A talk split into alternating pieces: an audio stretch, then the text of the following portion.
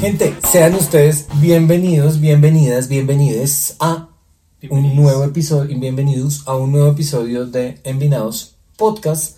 Como siempre estamos aquí esta triada de pelotudos, estamos acá juntitos, hay unos seres con más frío que otros.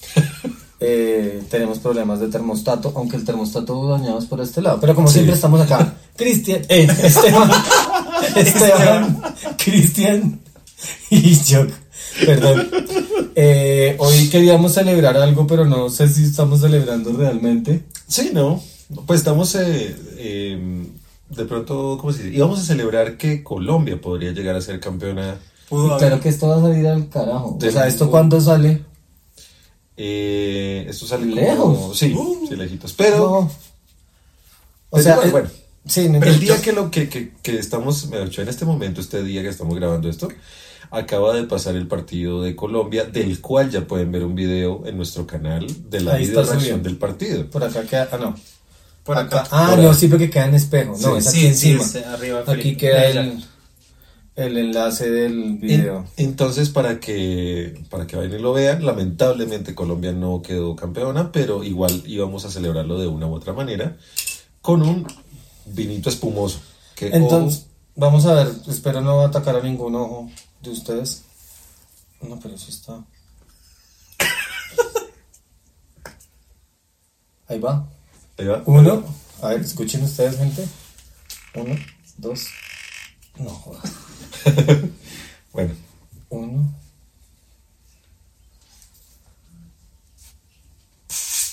chan, chan, chan, chan. Ya salió, pero no me está- Ah, bueno, listo. No hubo reguero, no hubo reguero. Toma, bebé. Hoy estamos tomando un espumosito blanco con el patrocinio del señor Cristian. Estamos sin copas de vino espumoso. Denle like, compartan. Miren cuando compramos unas copitas. Hola, qué vergüenza. Y, Estamos y con las- copas, con torpeza y Y las ganancias que, que se tengan va para nuestro, nuestro, nuestras pensiones. Ah, ¿ya son nuestras? Ya son Ah. nuestras. Porque antes decía que las pensiones de estos dos. Ah, listo. Es que, es que antes yo pensaba que era más, pues por lo menos yo tenía más tiempo para tener pensiones, pero así como van las cosas no. Aquí para no poderlo a bailar más. Gente, saludcita, bienvenidos. ¿Cómo me les había? ¿Qué se cuentan? Salud. Salud. Que se narran la mojarra. ¿Qué se relata la rata? Saludcita. Que se dice Berenice. Bueno. ¿Qué dicen? ¿Qué dicen? Me sabe como un poco a vinagre. Es, o sea, es que el vino viene del Del vinagre. vinagre, o sea, sí. de la uva sale el vino. Ay, Ajá. qué feliz el vino. Vino, vino, vino. como que, mm. Hay una canción muy larga con la uva, pero no vamos a llegar allá.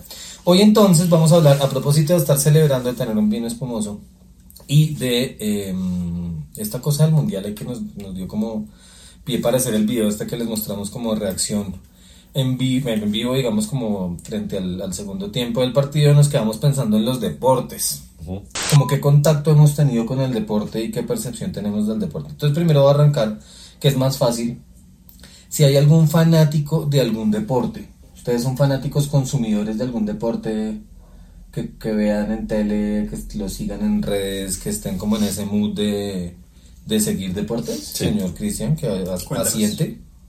Sí, pues a mí me encanta el fútbol. Empecemos por ahí. Me gusta ver eh, tanto de selecciones como de clubes y pues lo disfruto mucho. Eso y la Fórmula 1. ¿En, en qué momento, espérate para que te pases para el otro lado, en qué momento nació esa cosa por el fútbol? ¿Es heredado familiar? O sea, ¿es una, una costumbre familiar el consumo de fútbol? No tanto, ¿sabes? No tanto. O sea, no tanto es sí, pero tú eres más. Ok.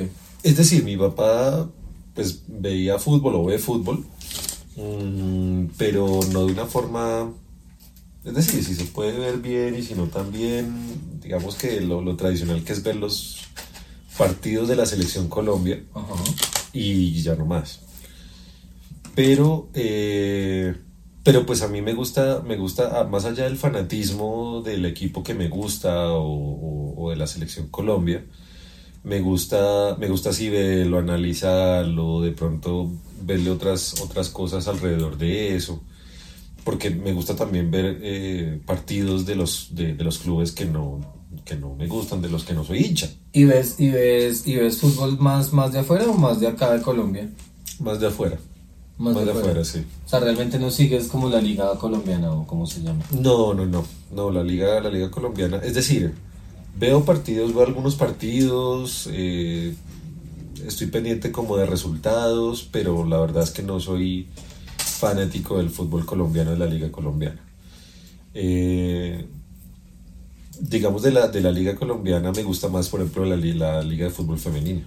Esa sí la sigo y, y digamos, sigo constantemente los, los nombres de las jugadoras, de pronto eh, cómo van los, los equipos punteros, campeones. Nos dimos cuenta. Como estadística. Sí, sí, nos dimos cuenta en la reacción. ¿Tú, Esteban, tienes algún deporte o práctica deportiva o cosa parecida que sigas? Pues yo sigo generalmente las cuentas de, de, de los World, de League of Legends.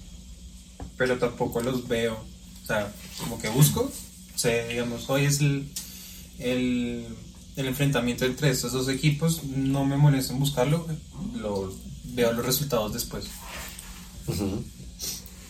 Y ya. Que esos son los, los eSports, ¿no? Los Electronic Sports que han estado de moda o que se han dado en el, último tiempo. ¿Cómo ven ustedes eso antes de seguir como con Fórmula 1 y con el resto de cosas? Esa diferencia entre los deportes a los que estamos acostumbrados, como de los Juegos Olímpicos, de los juegos que, o deportes que uno practica cuando está en el cole que le obligan, le gustan o no, con respecto a estos deportes electrónicos, también requieren un entrenamiento, también requieren como características de alimentación, de tener un director técnico, prácticas, juegos, ¿cómo creen que funciona eso qué saben de esos eSports? Pues por ejemplo, uno de mis amigos de universidad es, es analista de los eSports en, en varios de los grupos colombianos, de los equipos colombianos de League of Legends. O sea, como comentarista de fútbol? No, analista, digamos, que, digamos que, no sé, Santa Fe le paga a alguien para verse todos los partidos que jueguen Millonarios y a raíz de eso empieza a hacer estrategias y ah, dice, este jugador, eh, no sé, buen delantero, este jugador no sé qué, este tiene estas dinámicas, pero lo hace en, base a League of Legends. Entonces dice Esteban Reyes, por ejemplo, él le encanta jugar con X personaje y su estrategia es esta, esta, esta. ¿Cómo se puede contrarrestar? Haciendo, si se puede, coger este personaje o hacer esto en el macrojuego, en el microjuego, etcétera, etcétera. Ya, entiendo, entiendo. ¿Y tú? Pues que sí, yo pienso que la... Es decir, eh, sí, sí, es, eh, sí, sí ha cogido más fuerza la, los eSports a través del tiempo y sobre todo que se han dado cuenta que no solamente mueve mucha masa alrededor del mundo, sino que puede llegar a ser o está siendo eh, una, una competencia de mucha habilidad, de mucha concentración, de mucha técnica también finalmente en los eSports no se, no se da tanto el, el, esfuerzo físico, que aunque lo tiene, porque tú a medida que vas pasando las horas y vas, vas jugando, pues te vas desgastando físicamente de una u otra manera, pero es más el, el, la habilidad mental, la habilidad motriz, la habilidad de... Eh, la agilidad. Sí, la agilidad en todo sentido con respecto a los, a los juegos eh, tradicionales, a los deportes tradicionales. La, para ellos digamos que el entrenamiento no es, no es eh, llegar a una sesión de entrenamiento, tocar la pelota, hacer calentamientos, correr, eh, hacer eh, piques, hacer pases, disparos, no sé qué, sino que el entrenamiento de ellos ya es vamos a jugar entonces con este personaje, vamos a practicar esta habilidad, vamos a mirar este tipo de características, incluso los que juegan deportes electrónicos, ¿no? Eh, fútbol, básquetbol, que las ligas también se dan, se dan en ese tipo de deportes. Entonces los entrenamientos son más, más dedicados hacia, hacia tener no un esfuerzo físico, sino a mantener un físico estable para poder jugar y poder sumar en, en, ese tipo de juegos. Yo tengo ahorita un estudiante que está haciendo un proyecto justamente sobre deportes digitales, mm, más que de LOL o estos, digamos, como de equipos, está haciéndolo sobre juegos de shooter, shooting, como Valorant y estas cosas. Y ah, me ha presentado un montón de videos de gente que, que hace preparación para los, para los juegos. Y claro, no necesariamente se concentran en el juego directamente, sino que hacen otro tipo de actividades que aumentan la habilidad motriz, la habilidad mental, la reacción. Hubo cosas que a mí me sorprendieron un montón que tenían que ver con la alimentación, porque finalmente tienen que hacer ejercicio físico igual, no, no un ejercicio pues para generar músculo ni hipertrofiar músculos particulares, pero sí en un camino de, de tener masa muscular que responda más como de cardio y que pueda responder. Y unas cosas de alimentación que era lo que más me sorprendía para que el cerebro y el cuerpo reaccionen mucho mejor. Me mostraba también cosas como de algunos jugadores que juegan solo con muñeca y otros que juegan como codo hombro. Y los eh, digamos como las lesiones o los o los problemas que implica como consecuencias del juego. Y fue como un gran universo que se abrió por allá para mí lejano a los a los videojuegos. Sí digamos que en el fútbol las lesiones son son eh, no sé eh, las rodillas en los tendones en resentimientos musculares pues porque evidentemente es con lo que es lo que más eh, trabajan todo el tiempo. Aquí puede ser el túnel del carpio, en eh, la parte del hombro, el cuello, entonces supongo que y lo mismo para, por ejemplo, los corredores de Fórmula 1. Los corredores de Fórmula 1 no ejercitan como tal. Salud. Salucita. Perdón. No ejercitan como tal el, el, los músculos, eh, no desarrollan hipertrofia como tal. Eh, por ese lado, porque además debe tener un peso mínimo y máximo para, poder competir, sino que desarrollan o, trabajan más la parte muscular del cuello por las velocidades tan altas que desarrollan en los carros, con las fuerzas, fuerzas G. ¿Las fuerzas G? Yo me acuerdo del punto G. ¿Tienen que ver el punto G con las fuerzas G? No. Yo me acuerdo de una película que se llama Fuerza G. Fuerza G, sí, sí, sí, que era un peluchito. y yo pienso el punto G con el peluchito, se me relaciona. Sí, Yo, digamos que encuentro relación allí. No hay ningún fallo en mi lógica. Va, y entonces, aparte entonces del, de la fórmula del, de, de, los juegos electrónicos y el fútbol, ¿qué pasa con la Fórmula 1? Entiendo. El fútbol es, es mucho más masivo, por lo menos en nuestro país y en nuestro y en nuestro ah, nuestra cultura popular colombiana. La Fórmula 1 siento que tuvo un gran boom gracias a Juan Pablo Montoya. Correcto. Eh, tú eres de esa ola, que Juan Pablo, antes no existía la Fórmula 1, pero desde que Juan Pablo Montoya estuvo fugazmente en la Fórmula 1, porque no es que estuviera durante mucho tiempo, Sí, porque él pasó luego a otras, estuvo en otras, pero es como que eh, me parece curioso justo que dices como que lo que más te gusta es la Fórmula 1, pese a que desde mi punto de vista hay otras competencias de carros más chéveres que Fórmula 1, pero soy yo. ¿Cómo llegaste a la Fórmula 1 y por qué te gusta la Fórmula 1?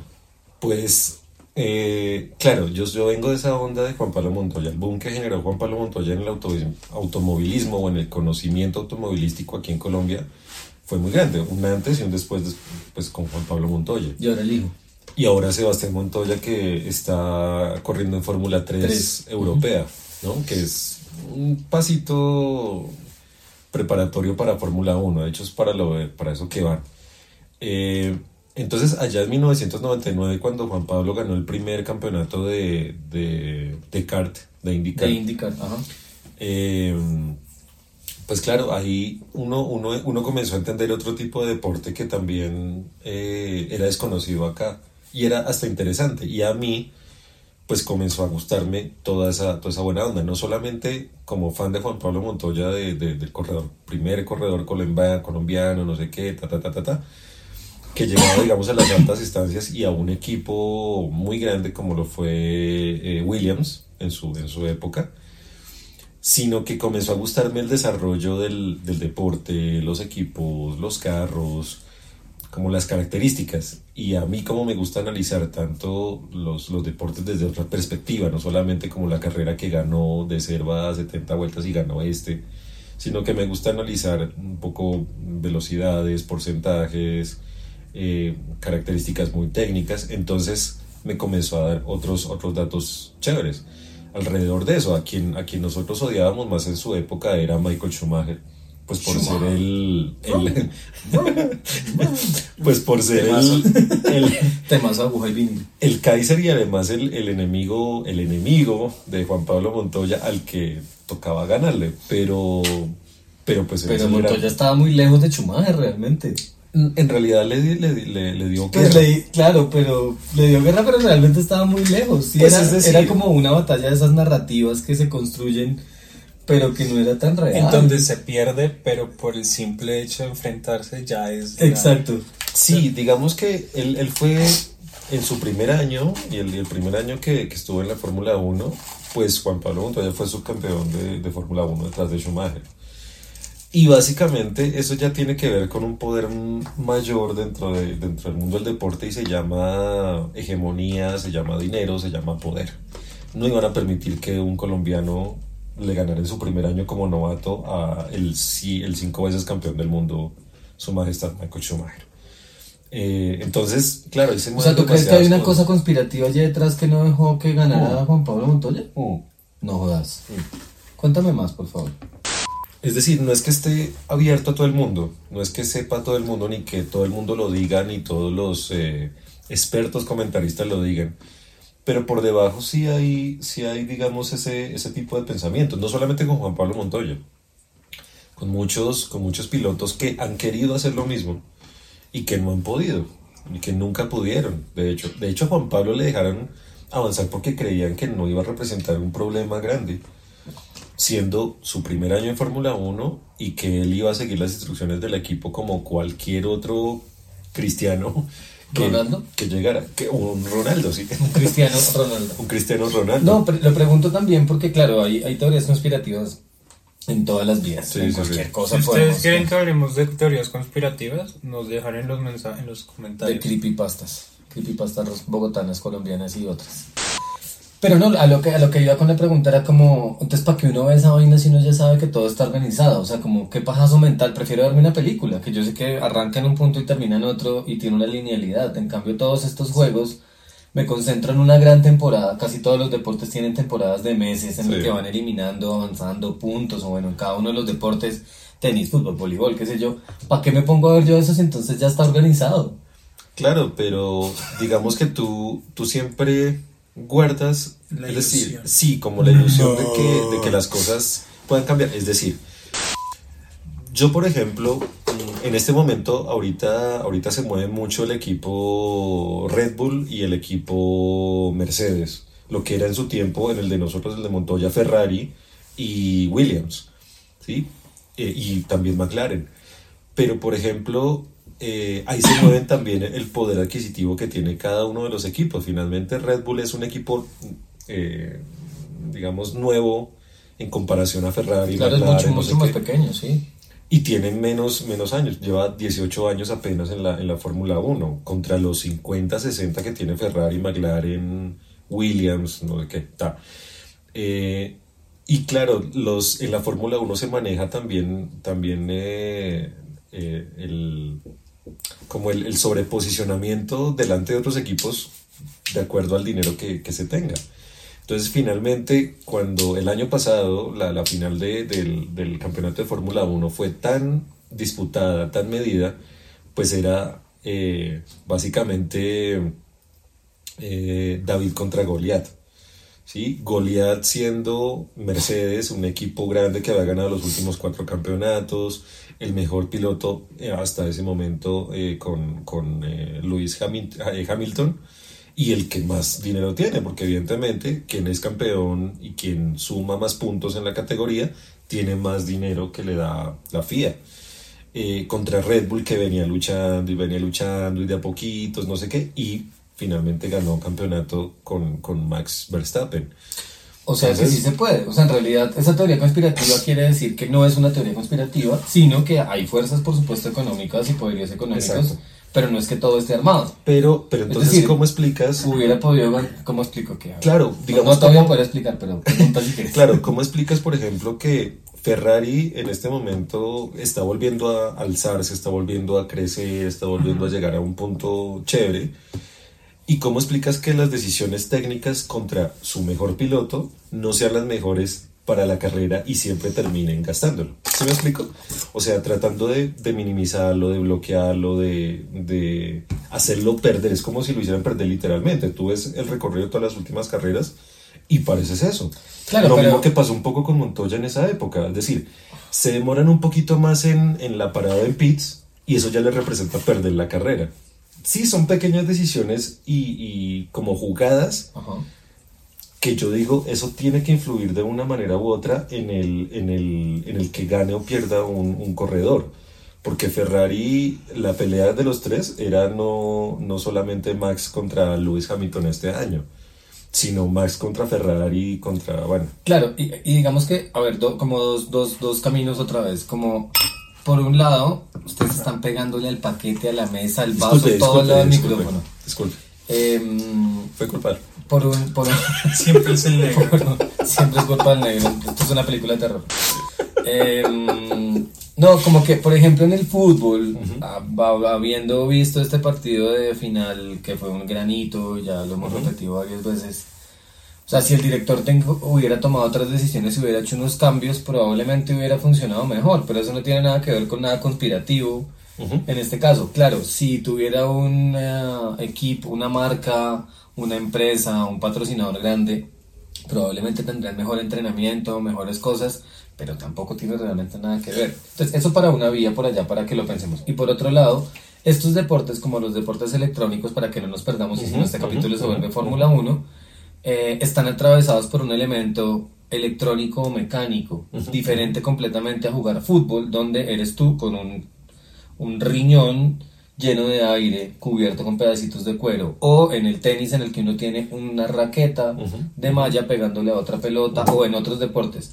Estos de los que estamos hablando ahorita, justo con los que ustedes convocan, o Fórmula 1 y eSports, están atravesados por un elemento particular electrónico. Eso también tiene que ver, es decir, esos deportes, Fórmula 1 no hace parte de los Juegos Olímpicos, por ejemplo. Sí, no eh, los eSports tampoco, aún. por ejemplo, el ajedrez es lo más similar a los eSports y sí están en los Olímpicos. Exacto, pero lo más similar es que no está atravesado por nada electrónico. Sí, claro, sí se acerca, pero es lo más cercano. Pero por ejemplo, por ejemplo, el ciclismo, el ciclismo está atravesado por algo mecánico, no electrónico, pero no está seleccionado como un juego eh, olímpico. olímpico como tal. Igual que el patinaje. Pero el ciclismo sí está en los olímpicos, sí hay, hay pista y hay ruta. Claro, no, el ciclismo sí, está. No están todas, pero el ciclismo Exacto, está. sí, está, una partecita, una partecita, digamos. Pero hay bici. Hay bici lo, que no está es patinaje. El patinaje. patinaje está solo en hielo y es artístico, no hay de competencia de, de giros ni de distancia.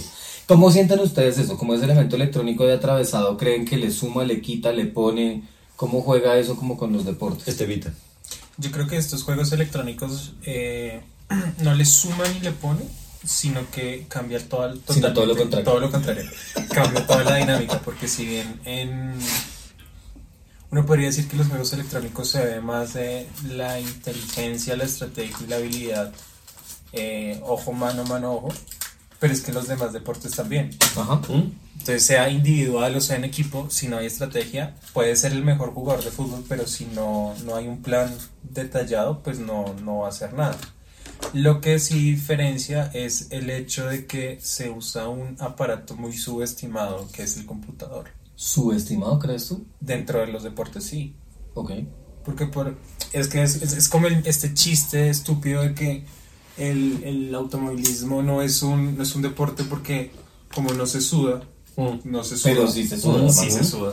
Y como yo estoy enfrente de un computador y solamente estoy moviendo manos y dedos, no hay ningún esfuerzo, esfuerzo físico. Sí, yo creo que el ajedrez es un, es un gran, es un gran esfuerzo mental, por ejemplo. Así, por ejemplo, volviendo otra vez a Fórmula 1, digamos, con las ayudas técnicas. No, a sí, de ahí, yo sé. No, póngale cuidado, vea. En el año 1993, 92, 91 es la cosa. Eh, Ayrton Senna sale campeón con, con McLaren. Su archirrival, que era eh, Alan Prost, se va para Williams al siguiente año. Williams desarrolla las primeras ayudas electrónicas para un monoplaza de Fórmula 1. Todos los demás eran, eran absolutamente mecánicos, los cambios mecánicos, no había suspensión electrónica. Eh, sí, ok, ok. O sea, sí está atravesado por electrónico. Sí. Claro, claro, pero hasta esa época. Pero no tenía hasta ese momento no. Control de tracción. Exacto, no tenía absolutamente nada pero de eso. sí había dispositivo electrónico igual. Me le quitas esa tapita si no esa niña nos va a quitar, claro. Gracias, perdón, es que tenemos un gato y se nos cayó la tapa del vino. Bueno, entonces, entonces claro, todos los, todos los carros competían en igualdad de condiciones hasta ese momento y Williams comenzó a, a, desarrollar las ayudas electrónicas con eso para adaptárselas al carro. Por supuesto, no sufrían de tracción, no sufrían de suspensión, no sufrían de, de frenos, todo se lo indicaba más o menos el, el, computador del, del, del, carro. Sí, no, porque yo me paso intentando para llevarlos a otro lugar, aunque nos salgamos de la Fórmula 1 con el GP, con MotoGP o con todos los, o con Rally, con los rallies París-Dakar, como hay unos de carros, pero para otro lado. En realidad todos estos ejercicios mecánicos igual no era que fuera el mismo carro. O sea, no era que el mismo carro se le entregaba a todos los competidores para que corrieran en igualdad de condiciones cada uno tendría materiales diferentes, alerones diferentes, ajustaban, aunque fuera un motor muy parecido, de los mismos centímetros cúbicos, el mismo caballaje, tenían ajustes de inyección electrónica, de todo que cambiaba completamente, o sea, no era el mismo carro tampoco. Digamos que, bueno, eso siempre lo han hecho en la Fórmula 1, pero sí les dan un mínimo de condiciones, de reglas, para que cumplan. Ya más adelante de eso, sí. es como meteoro.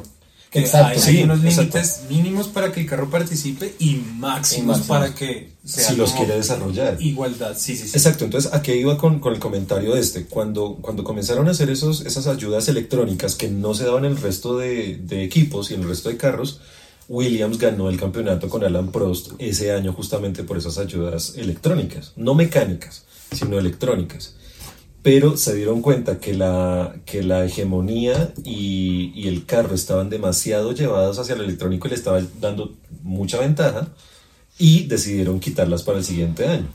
¿sí? Entonces, pues claro, ya después todo se homogenizó, todos los carros tuvieron las mismas condiciones y todo fue de esa manera, pero de cierta manera sí cosa evolucionó en esa parte. Que apoya la teoría conspirativa de Chris en todos los deportes y que después de esto hasta de pronto tiene mayor sentido a todos nos gusta esa narrativa del pobre contra el rico. Exacto, sí, siempre vamos a estar a favor del pobre. En donde siempre vamos a estar a favor del pobre y en donde el rico tiene, que es como este, este cuento infantil, la liebre está, o sea, tiene para ganar todo.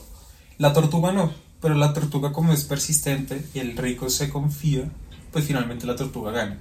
Y nos muestran desde las películas como Rocky, que, que entrenó desde cero y le ganó a este man Renzo como que eh, esa teoría conspirativa indicaría que eh, los ricos en, los deportes, entre comillas, los mejores, necesitan de estos pobres para, para generar más, más vistas, como si fuera algo, algo en Internet, como más espectadores, más tránsito económico, pero a la final es algo ya planificado de, de darle como cierta esperanza, porque humanamente la buscamos, y luego, pues ganar el, el que va a ganar. Claro, es que si sabemos quién va a ganar de entrada, pues se vuelve aburrido. Y todo esto en realidad es un espectáculo. O sea, todo, todo esto en realidad está atravesado por, un el que paga la boleta para ir a ver tal o cual enfrentamiento, competencia o cosa parecida, más todas las cosas que se venden alrededor de merch, de mercado. Y sabemos que hay muchos movimientos alrededor de eso. Hay muchas cosas que se mueven alrededor de muchos poderes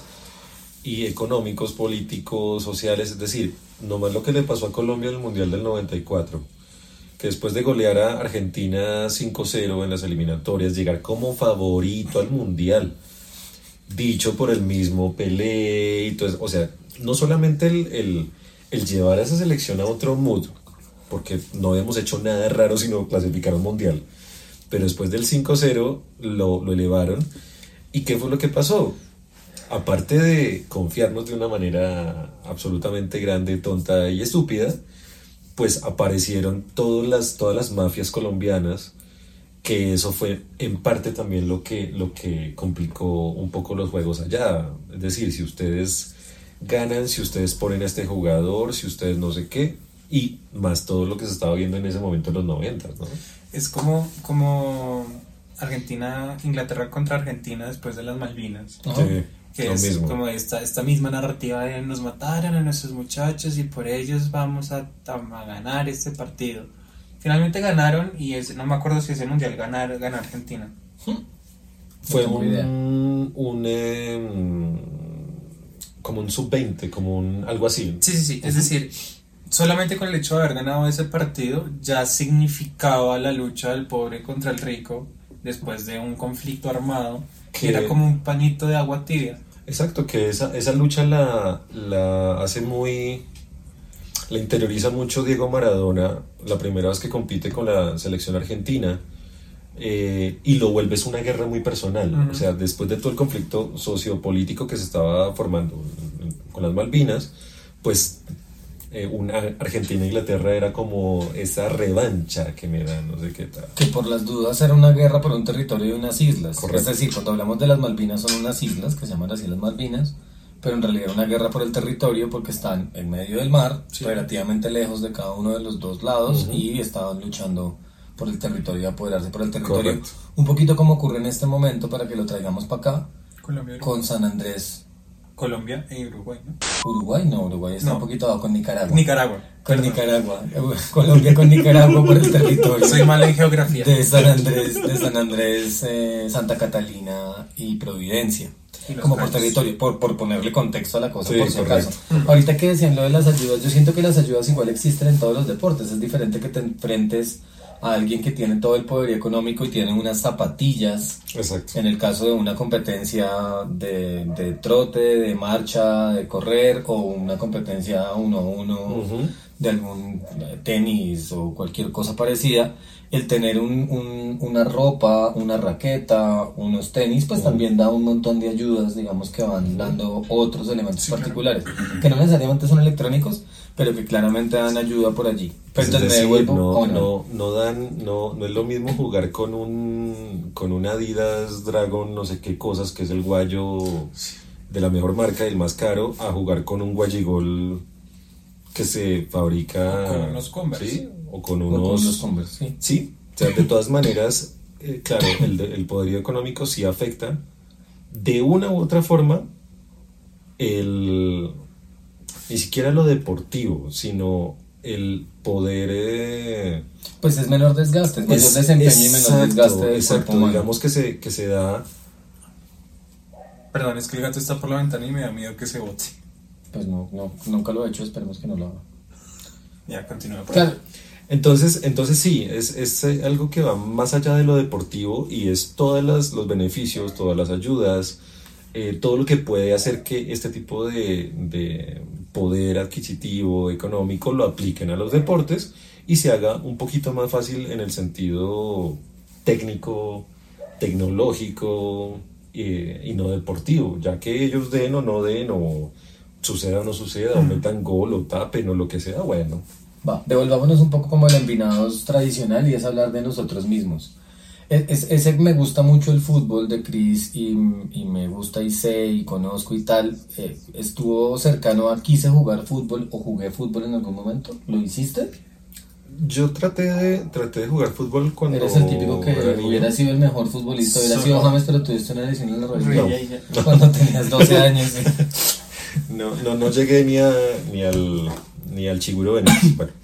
Eh, no, no, simplemente me gustaba, me gustó mucho jugar fútbol. Nunca fui una promesa al deporte.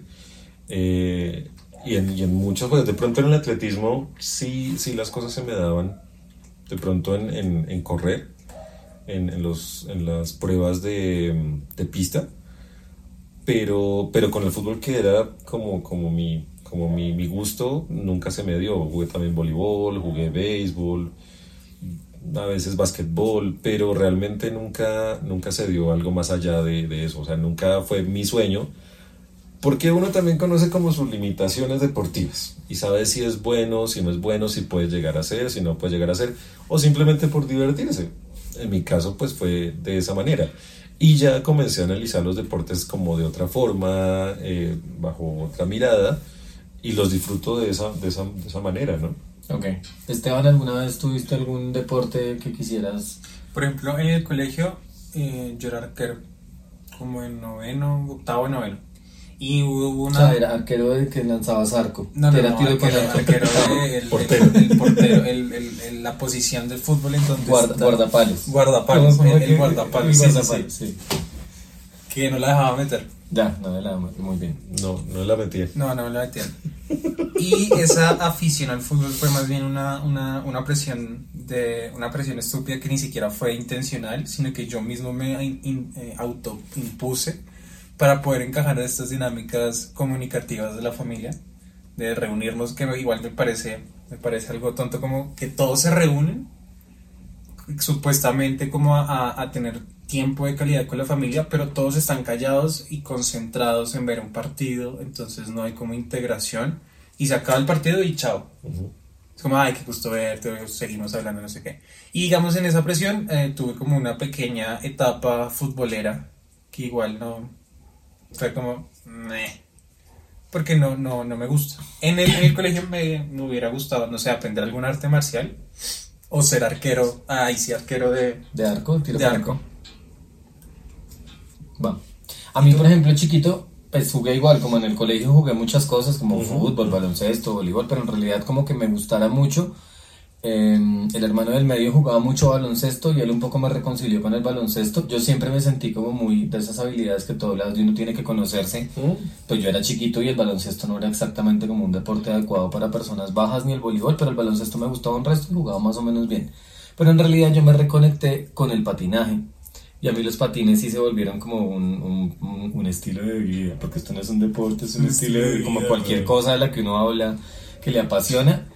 Y, y sí patiné durante mucho tiempo y jugué durante mucho tiempo como con, con los patines. No competí realmente en nada, pero el, el patinaje fue como un ejercicio bien interesante para mí.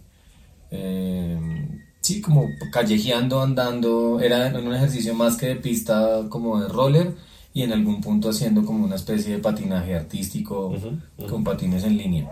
Y eso me parecía como un ejercicio interesante que hace rato no lo hago. De hecho, tengo una rodilla, nunca fui una promesa, pero tengo una rodilla operada justamente por estar patinando y por estar gamineando en las calles como con el patinaje. Em, Ustedes, por ejemplo, ¿qué piensan de... Ah, vas a decir, ¿Qué piensan de estos deportes alternativos? Que es como, por ejemplo, el, el BMX o el patinaje o el skateboarding, el parkour, roller derby. el roller derby, en- entre comillas, podríamos decir que calistenia, eh, estas artes marciales eh, ¿Mixtas? mixtas que no sé si sean tan alternativas, pero sí.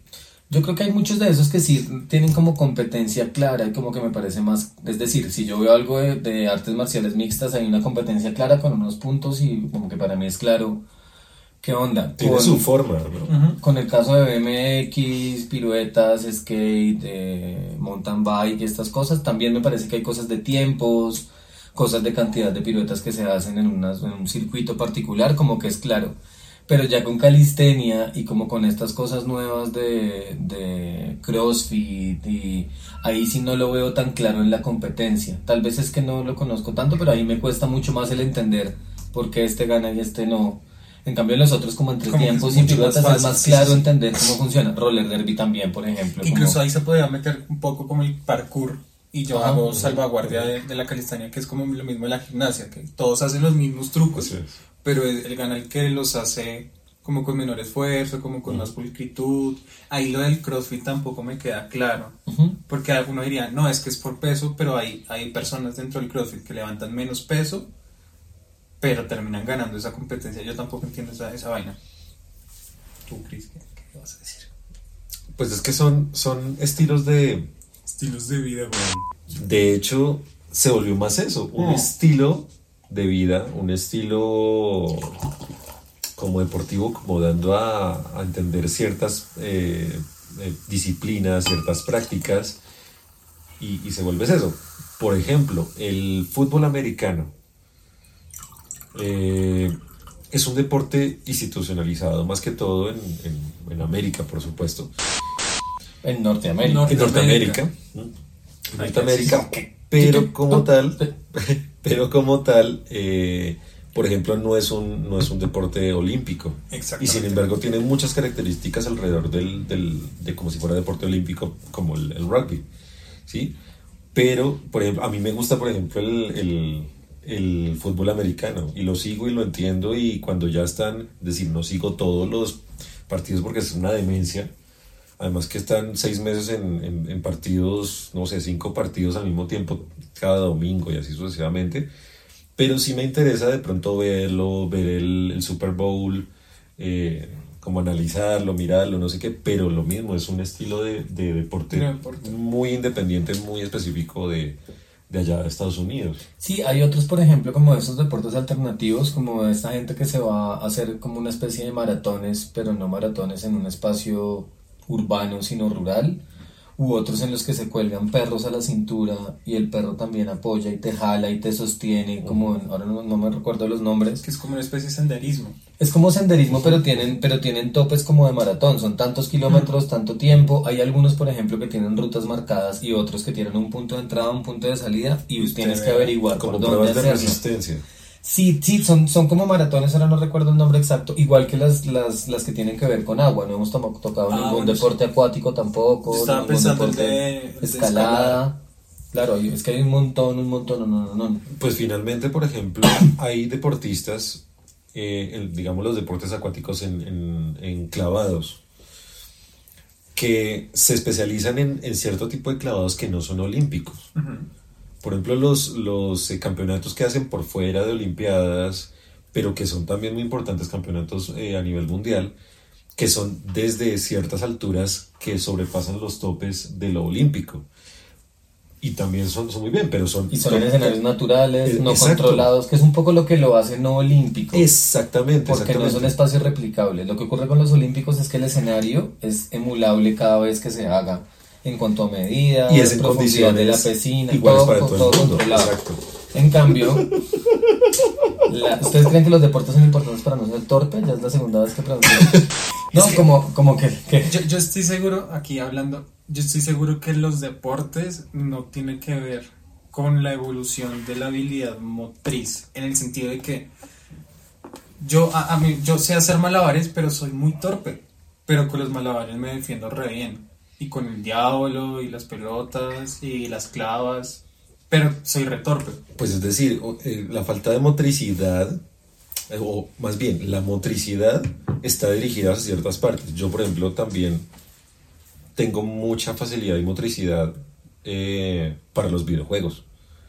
Y es, una, es un tipo de habilidad distinto en los deportes, en los videojuegos, en, no sé, en, en unas mecánicas distintas, ¿no?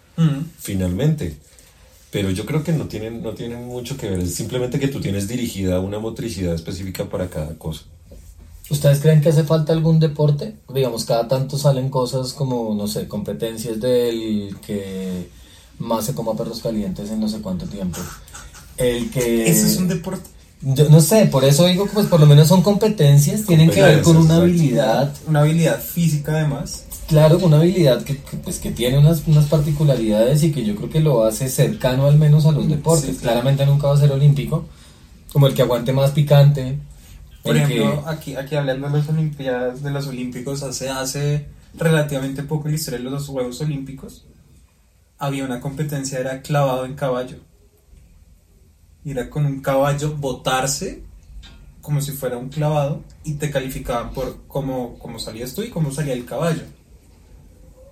Claro, hay competencias que también atraviesan no solamente un elemento mecánico, sino un animal. Pues es que, a ver, el, tiro con arco es casi que 50% mecánico, la utilización mecánica del, ¿Del, arco? Del, arco y de la flecha. ¿Sí? Por supuesto. ¿Es el indio? ¿Es la flecha? ¿O es, no es la flecha? Es el indio. Es el indio, más que la flecha, porque si no, entonces no existiría una competencia. Pero, pero digo yo, es, uno, es, un, es un deporte olímpico pero se maneja la, la mecánica más allá de lo, de lo físico como tal o del, o del deportista. No quiere decir que no haga ningún esfuerzo para hacer lo que hace, pero digo yo, está también eh, mecanizado sobre eso. Lo mismo el ciclismo, lo mismo cuando, cuando hacen el esfuerzo en, en canotaje, eh, o sea, no sé, hay, hay, muchas, hay muchos deportes que están ligados sobre eso. Y... Claro, pero esta cosa de que es en hielo, que son los Olímpicos de invierno. en el que Curly, Carly, no sé cómo se llama, el que tienen que barrer. Raro. O sea, lanzar un disco y, y, y, ¿cómo es que se dice? Y raspar, raspar, porque lo que hace es, raspar el hielo, hacer alisar el hielo, o lijar. Pero y es deporte olímpico de invierno, ¿no? O sea, y es muy chistoso. Sí. Porque, por ejemplo, ¿qué, ¿qué, impide que la rana no sea un juego olímpico? ¿Qué impide que el tejo no sea un juego? ¿Qué impide que el blackjack no sea un juego olímpico? No, el blackjack no porque dice hay azar y es otro, es otro elemento diferente. Claro, pero, pero también las habilidades cuentan. No, claro, tienes, tienes toda la razón, pero hay un elemento de azar muy grande y por eso estos son más juegos de azar que deportes. Claro, pero yo, yo, tengo, yo, yo aquí tengo una pregunta. Se supone que es un juego de azar, ¿no? Ajá. Y entonces, ¿cómo hacen las personas que son hitos e iconos de este juego de azar? A pesar de que sea azar, ya hay una forma Claro, pero no es que sean personas con mucha suerte, son personas que analizan el juego y entienden. Sí, exacto. ven la Matrix. Pero, pero sí, es que el azar, el azar en el póker o en el blackjack es el 50 o 60 o 70% de, el, de la ganancia de ese juego. Guayabita. ¿Cómo Guayabita, no es un deporte olímpico? Saltar la cuerda. Porque, por ejemplo, hace, hace resto Disney, hace un montón de años, en esa onda de sacar High School Musical que podríamos hablar de esas películas horrorosas de Disney. Lo podemos tener. Si les gusta, sí, Nos, nos, comentan. Sacaban como películas de. Les voy a, es, es, de un man que le gusta el básquetbol y el papá lo obliga a jugar básquetbol. Pero en paralelo al man le gusta resto saltar la cuerda. Y hay competencias de, de freestyle de cuerda. ¿Qué impediría, que saltar la cuerda no sea un juego olímpico? No, lo que pasa es que, eh, mejor dicho, lo, que ocurre con los olímpicos es que es una cosa de tradición que viene de otra vez de la hegemonía, un montón de caminos por allá, y que tienen que ser deportes que tengan ligas en los países, o sea, como que un deporte que nazca en un país y se multiplique un par, es muy difícil que llegue a los olímpicos, tiene que tener como un sistema digamos, como el fútbol, que permita que exista una FIFA, como una gran federación de cosas por allá chiquitas. Eso es lo que de alguna manera lo hace, entre otras características. Entonces, claro, el trompo, el tejo, el cucunúa, ah. la rana, pues difícilmente va a llegar allí, salvo que convenzamos a muchos países de que armen ligas. De hecho, yo creo que ni siquiera en Colombia existen muchas ligas ni competencias establecidas realmente. Sobre todo porque tal vez la cerveza no la dejarían entrar. tal cual, Y eso es un elemento importante en ese tipo de juegos, hay mm. que decirlo. Eso acompaña en la en el tejo. La cédula, la cédula fuerte. Exacto. sí, está bueno, está bueno. ¿Qué deportes entonces hacen falta? No me dijeron. ¿Qué creen que qué deportes inventarían ustedes como el, el de avioncitos, de armar avioncitos de papel y botarlos? ¿Se les ocurrió algún deporte que ustedes crean que son buenísimos y serían, tin, ese es el deporte que voy a hacer? Saltar desde la cama hasta el baño sin tocar el piso. No sé, alguna cosa así. Aquí pensando en maricadas como subir, subir un edificio entre menos escalones Escalón. pise. Claro, tienes que ser alto, tienes que tener piernas largas. Yo había pensado ese de subir, pero en menor tiempo, o sea, contrarreloj. Como el, pero como la subida a la Torre Colpatria, eso sí, existe como competencia. Sí, sí, sí, exacto, exacto, exacto. Existe como competencia pues digamos que esa es una, una, un esfuerzo bastante grande. O sea, subir escaleras no es tan, tan sencillo y digamos en contrarreloj. Y que los competidores sean mayores de 60 años. Eso estaría encantado. Como que te metan a un galpón y tengas 5 minutos para ver cuántas gallinas agarras. Más o menos. Bueno, sí, chévere. Sí. Como cosas así, por ejemplo, estaría bueno. Claro. Para los deportes. ¿A ustedes qué deportes se les ocurren de esos fritos o locos que podrían ser muy buenos en esos deportes? Piénsenlo y nos, y nos cuentan en los comentarios. Y para que se suscriban si no están suscritos. Comenten y, un likecito. Y compartan. El likecito si les gustó, si no dislike, pero algo que sepamos que estén viéndolo y que se suscriban. También está bueno. Con los deportes, ¿qué más? Pues es que los deportes creo que nos atraviesan la vida. ¿Ustedes creen que es importante? Es decir, en, en la gran mayoría de los colegios en Colombia es hay una clase de educación física mientras estamos estudiando. ¿Ustedes creen que es necesario? O sea, es importante que tengamos eso en, la formación ahí como de niño o adolescente. Yo creo que sí. No porque eh, la clase de educación física vaya a formar a los próximos atletas de, en 20 años o en 15 años o en 10 años, sino porque sí creo que em, los niños sí necesitan estimulación física, es decir, los niños, eh, hay unos a los, que, a los que les cala más correr o a los que les cala más em, eh, ejercitarse físicamente que otros. Y si eso no está, entonces tiende a haber también un desarrollo que no estaría tan chévere desde lo, desde lo físico. Finalmente, eh, el ejercicio también alimenta un poco y oxigena también los, los músculos, el, el cerebro, eh, digamos, hay otras, hay otras cosas que se complementan, digo yo, sobre eso, más allá de lo estrictamente deportivo y de que vaya a haber el próximo James, el próximo Falcao en el fútbol o que vaya a haber un equipo de competencia grande, que no se descarta, pero... Cuando dices James te defines como un deportista que es muy bueno pero lo dejan en la banca y está Exactamente. ¿Es por ahí? Ah.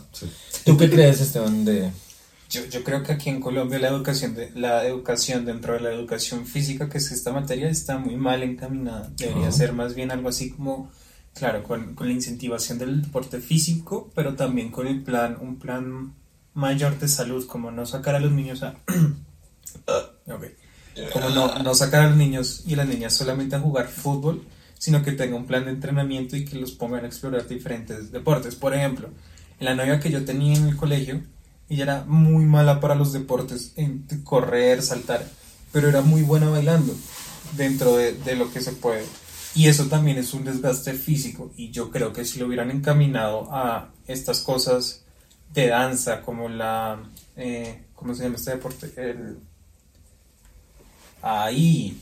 No sé, ¿qué estás hablando? La gimnasia, esta ah, gimnasia, artística o gimnasia olímpica podía haber funcionaba mejor. También entiendo que hay algunas instituciones que no tienen como estos mecanismos económicos. La infraestructura. La infraestructura, pero también es este, este, el sistema educativo en donde solamente le da presupuesto a ciertas materias que quizás no sean tan importantes en cuanto a la realización personal de uno.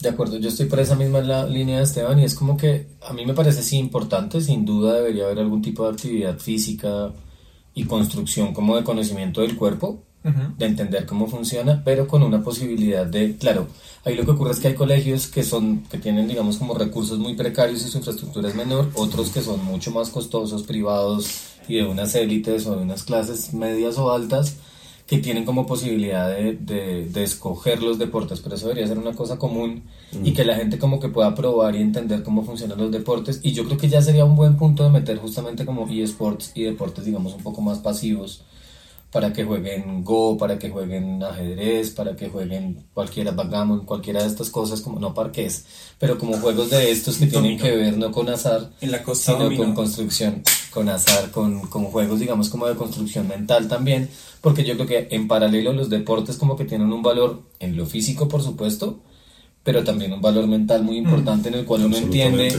como procesos de frustración, del de manejo de la frustración, de manejo del dolor, de manejo de resistencia y como de llegar a límites donde de otra manera no llegarías, o si llegas a esos límites sin haber pasado por allí en unos escenarios controlados, como son los deportes, te enfrentas a cosas que hubieras podido como solucionar y que tu cuerpo ya logra como entender por allá.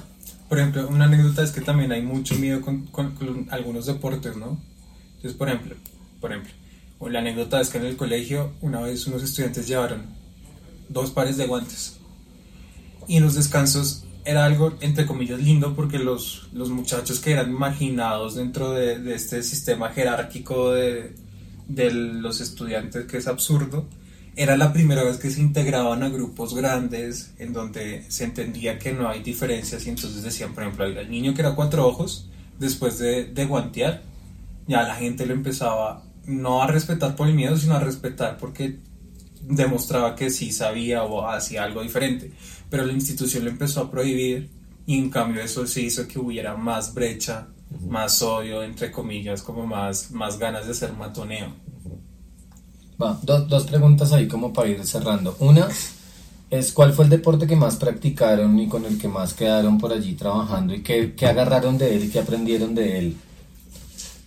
¿Qué les suena? Y ya espero no olvidar la última. ¿O qué? Pues no sé si son deportes, más bien como un estilo de vida. Una actividad física. Una actividad física. Pues la calistenia. Yo desde el colegio. ¿En qué consiste? Por ah, la calistenia es a mí me suena como alguien de Cali. De Cali. De calistenio. Calisténico. Así como. Calimenio. Ra, ra, eh, la calistenia es una, una, disciplina física parecida al crossfit y al, a la. lo que es levanta pesas. La alterofilia. La alterofilia, pero es más encaminada a un sentido de gimnasia, como que hay más, eh, se, se, practica, digamos, con esas barras que se ven en los parques, repeticiones, y la idea es eh, entrenar los músculos con el propio peso, como manejar, si yo, entre, digamos, yo peso 80 kilos y sé que camino y corro con mis piernas porque aguantan 80 kilos, pero en cambio mis brazos no. Entonces es como encaminar a, a que toda la parte del cuerpo puede, puede soportar todo el peso del cuerpo y se hacen juegos dinámicos eh, tipo gimnasia, en donde se hacen trucos, se hacen figuras, etcétera, etcétera. Desde el colegio, desde décimo, vengo haciendo eso. Y ya han pasado... Como seis meses. Como, como dos días. No, han pasado como seis años ya.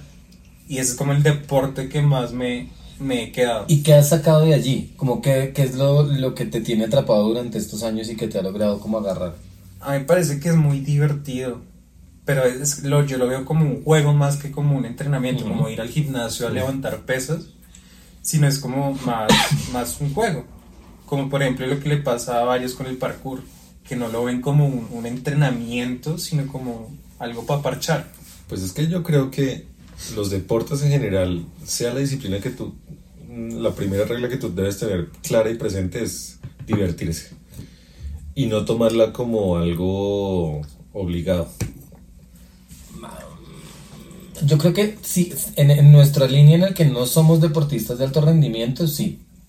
Pero en el caso de que seas deportista de alto rendimiento, deportistas de alto rendimiento, en general pasan por procesos como esos en los que dudan, sufren, tienen que verse ellos mismos obligados o sus entrenadores o sus padres en el caso de que sean niños y sí pasan por ese proceso. Lo que pasa es que uno lo ve como lo ve a la distancia, no es Claro, claro, claro, pero por ejemplo, bueno, casos tipo James Rodríguez, donde eh, el tipo... donde el tipo, el tipo básicamente pudo haber llegado a, a, ser de los mejores o el mejor futbolista suramericano del mundo, ¿por qué no? decirlo, pero y pues bueno, si está si llegó a ese punto no solamente era porque lo hacía bien, sino porque se divertía haciéndolo. Sí, cualquiera de los futbolistas o deportistas que está en este punto es porque se divierte practicando esa, esa disciplina, ese, ese deporte. Eh, los tenistas que eh, juegan solos, eh, Mariana Pajón, digamos, con el, con el BMX, también está en una competencia unitaria, ¿no? pues finalmente les tiene que gustar mucho eso para poder asimilarlo, ya que vengan otros, otras características por delante en el deporte como el dinero, el club, eh, qué, tanto, qué, tan, qué tanta disciplina tienes para poder aguantar y seguir en el mismo y tener esa hambre siempre de, mm. de, triunfo. Finalmente James se pasmó y se mm, quedó se pasmó ahí sí quedó quedó digamos que se, se él llegó hasta cierto punto y dijo, no, pues ya tengo plata, ya como que va. Pero también es válido. Sí. Es decir, como...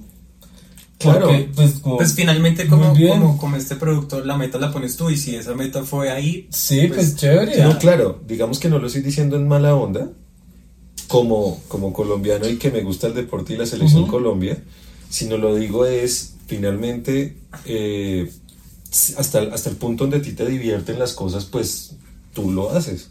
Ya que si quieres seguir y si quieres seguir aumentando y si quieres ser, eh, seguir avanzando en, tus propias metas, puedes hacerlo. Los mejores futbolistas del mundo básicamente siguen en ese, en ese mood, ¿no? Eh, pues espera que se está yendo por la rama otra vez. antes de, continuar, algo como un poco más interesante que descubrí con, con la calistenia es como una es, es, controlar más el cuerpo, como saber que que digamos la fuerza no está netamente en las manos o en los brazos, sino que la fuerza o la estabilidad y la agilidad depende de todo el cuerpo. Ok. Ya. Eso está bueno. Ahí qué deporte, yo quería, has nombrado muchos futbolistas, pero quiero que nos salgamos un poquito de allí. Mariana Pajón me parece que es una, una imagen de esas que queremos tener por allí.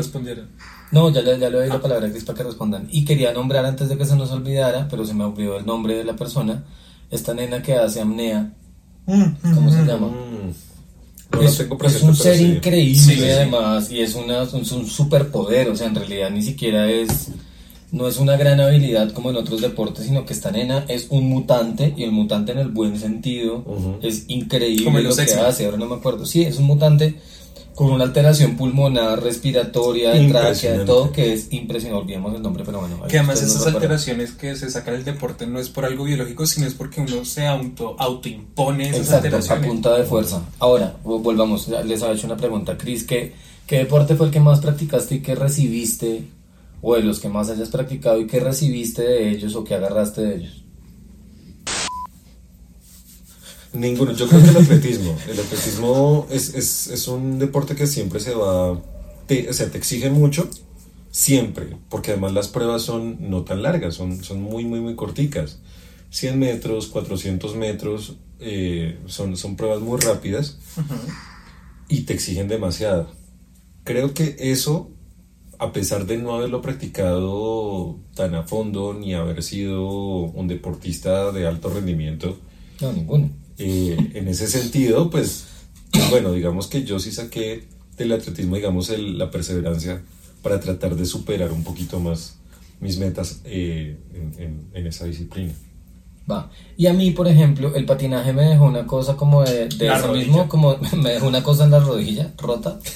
Eh, no, me dejó una cosa de entender cómo funciona el cuerpo, como de, de lograr entender un montón de límites gigantes del cuerpo que no hubiera entendido tal vez con otros deportes, porque eh, los patines particularmente te ponen un elemento en el que te hace más veloz sin que sea nada electrónico ni algo del todo mecánico, o sea, son unas ruedas con unas balineras, pero están allí, no tienes una bicicleta en la cual tienes que pedalear sino que eres tú mismo y es como ponerte como estas paticas de cabra que se ponen para saltar algunos deportistas o cosas como accesorios extra, pero que no es una máquina que estás controlando, es un accesorio que te pones como volverte un superhumano, como ponerte un eso eso y para mí eso es como pues como que es potenciar la velocidad y el cuerpo del humano. Y luego en ciclismo, que yo no competí nunca, pero estuve montando mucho mucho mucho tiempo en bicicleta trabajaba montando en bicicleta durante un par de años y antes y después monté también mucho en bici, el lograr entender no solo lo físico y, el, y el, la, la, construcción alimenticia, descanso, de bueno, mil cosas como que están alrededor,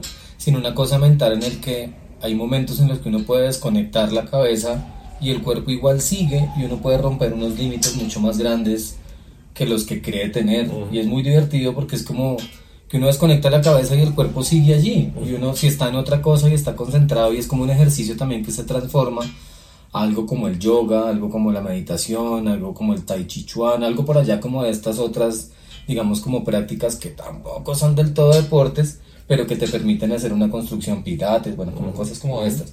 Y a mí el ciclismo me dejó eso, como ahí sí eran periodos muy largos de estar montando en bici, algunos casos como con, con, retos, digamos, más o menos importantes, la, la, cabeza se desconecta y el cuerpo igual está allí. Y mientras la cabeza esté funcionando, realmente el cansancio puede ser que a uno se le, se le agoten los músculos, pero si la cabeza está viva, está despierta y está activa, funciona sin problema. Y es una cosa muy loca, porque puede ser que uno esté completamente agotado, pero, pero corre y funciona.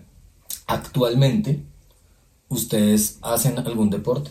Tienen algún deporte o tienen alguna actividad física en la cual se mantengan y, o quisieran hacerlo, empiecen por ustedes, empiecen por ustedes.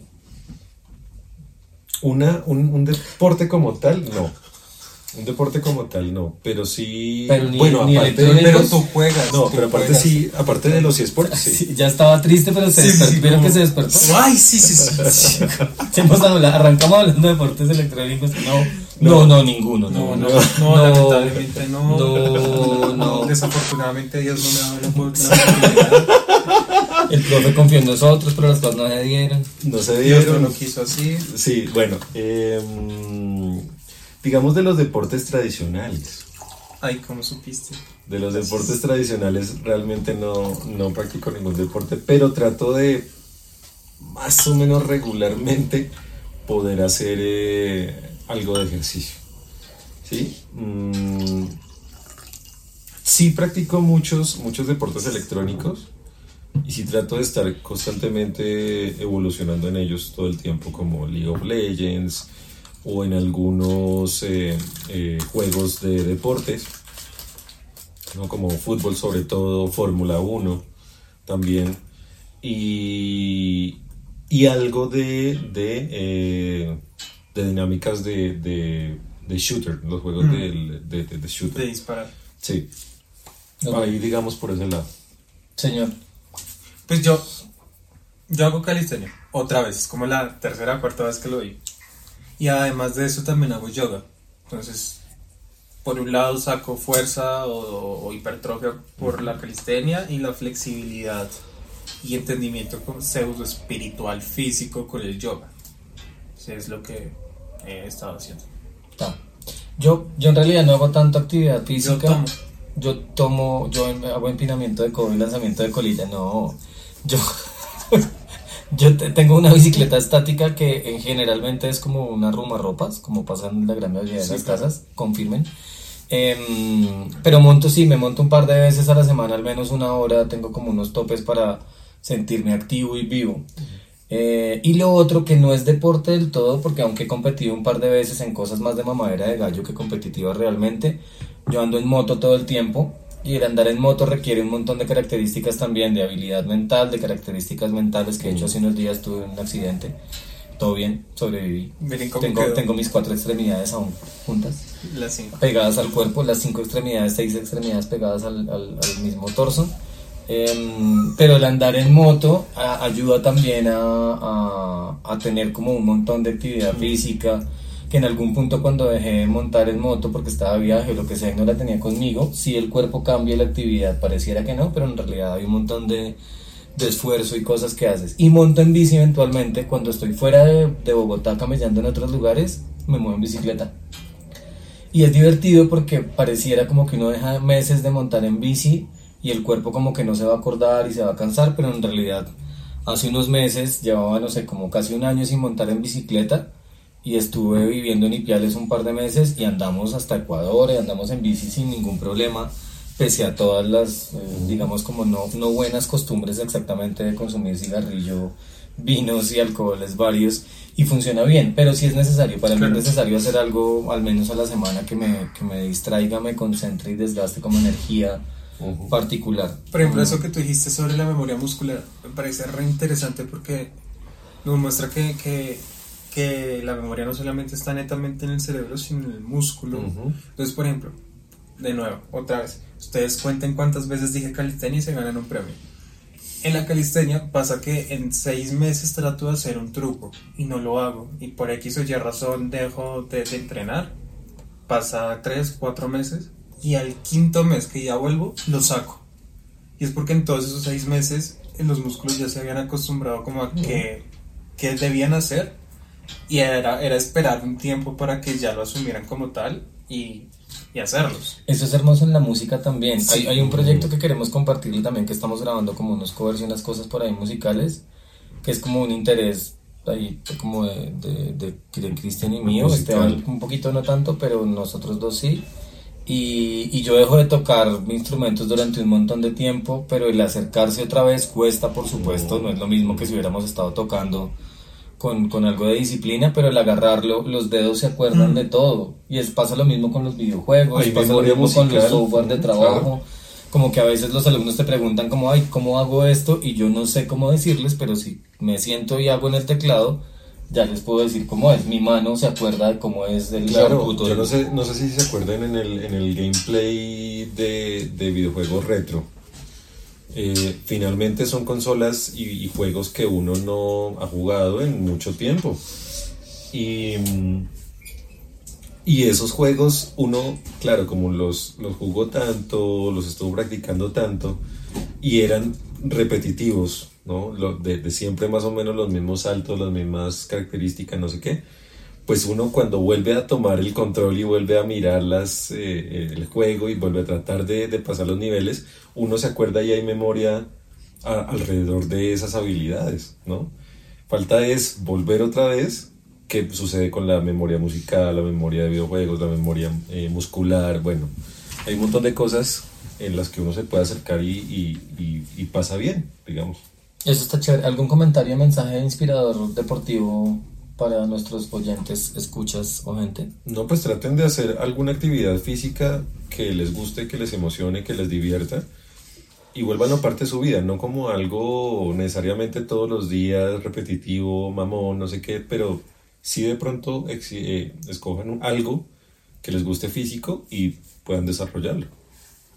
Yo creo que es como algo más, más parecido como la enseñanza que deja la película Soul, que incluso muchas personas se frustran porque desde chiquitos están haciendo un deporte y se dan cuenta que no avanzan y se frustran porque piensan que ese es como su, su motivo deportístico de actividad física importante y llegan y se dan cuenta que, que pues es chévere, digamos, practicar fútbol y terminan practicando otro deporte y son más felices y más plenos.